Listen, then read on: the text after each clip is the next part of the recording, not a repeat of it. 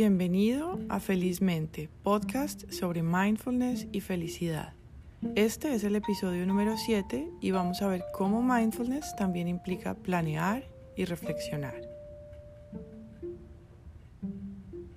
El fin de año es una época de reflexión, de balance, de pensar sobre lo que ha pasado en el año, pero también una época de imaginar el futuro, de planear las cosas, de imaginarnos aquellas cosas que vamos a emprender, a comenzar. Es una época para organizar nuevos proyectos, ya sea de trabajo, de estudio, a nivel personal o familiar. Por eso me parece entonces que es un momento perfecto para hablar de cómo funciona mindfulness cuando eh, pensamos en el reflexionar y en planear. Durante los episodios anteriores hemos hablado de que mindfulness es la capacidad de que nuestra atención pueda estar en el momento presente, de esa capacidad de ser dueños de nuestra atención y no las víctimas de ella, que en ocasiones va saltando de un lugar a otro, lo que conocemos como el monkey mind.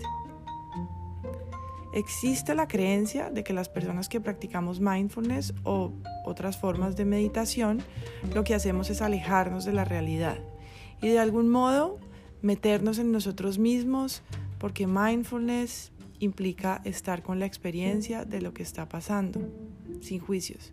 Y eso puede llevar al malentendido de que esto significa que no debemos planear el futuro o reflexionar sobre lo que ya pasó y simplemente conectarnos con lo que va llegando.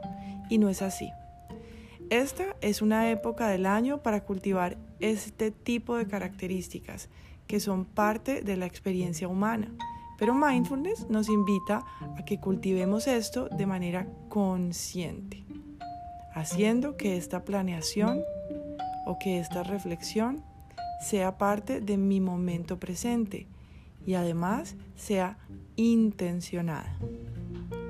Bueno, mindfulness sugiere llevar la atención a donde realmente queremos llevarla, es decir, a lo que estamos haciendo. Y en este caso, el reflexionar y el planear como actividades voluntarias que pueden hacerse de manera intencional y con presencia es lo que buscamos hacer en esta época. Es una época muy especial para llevar esa atención a lo que fue el año, a lo que hemos aprendido este año, a esos aspectos en los que hemos crecido, aquellos que de pronto nos causaron más dificultad y hacer una reflexión constructiva sobre esto que ha pasado en el año. Podemos reflexionar sobre esto, podemos ver qué aprendimos de ahí, podemos ver oportunidades de mejora, sin quedarnos ahí pegados, sin reprocharnos, sin juzgar, con una mente abierta y curiosa, como nos invita mindfulness. Es aquí en donde podemos aplicar este principio tan importante que es el no juzgar, haciéndolo conscientemente, amablemente, llevando la atención a ese proceso reflexivo que decidimos hacer.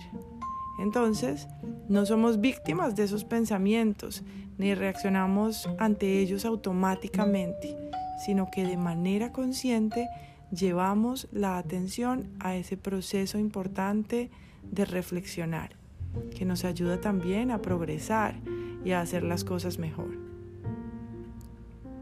Por otro lado, es momento de pensar en el futuro, de planear, de tomarnos un tiempo para, de manera consciente, pensar en aquellas cosas que queremos alcanzar y pensar cómo podemos hacerlo en el próximo año, sin quedarnos luego de hacerlo ahí pegados nuevamente, ¿cierto? Sin preocuparnos, es decir, empezar a, ocuparnos y a sentirnos mal por aquello que puede pasar, sin catastrofizar.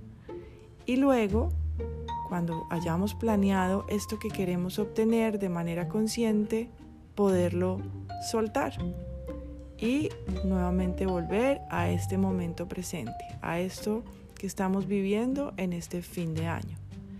El llamado entonces es a hacer estas actividades de manera consciente e intencionada y luego soltarlas para realmente vivir lo que está pasando en este momento. Puede ser el estar en familia, si esto es posible, y en ese caso disfrutarlo y vivirlo plenamente. Aunque también puede ser que por las circunstancias no estemos viviendo un momento eh, en familia, eh, puede que estemos viviendo un momento de dolor, de pérdida, un momento más difícil, caso en el cual también la invitación es a vivirlo plenamente, sabiendo también que esto es parte de la vida e intentando vivirlo de una manera compasiva con la situación, con los demás, con nosotros mismos y sin juzgar, sabiendo también que todo eh, en la vida es cambiante y, las situaciones también irán cambiando con el tiempo. Así que mindfulness, eh, como lo podemos ver, también nos ayuda a reflexionar y a planear de una manera más consciente, más intencionada. Espero que puedan aplicar algo de esto en, esta época del año. Eh, nuevamente gracias por acompañarme en este recorrido y te deseo una feliz mente.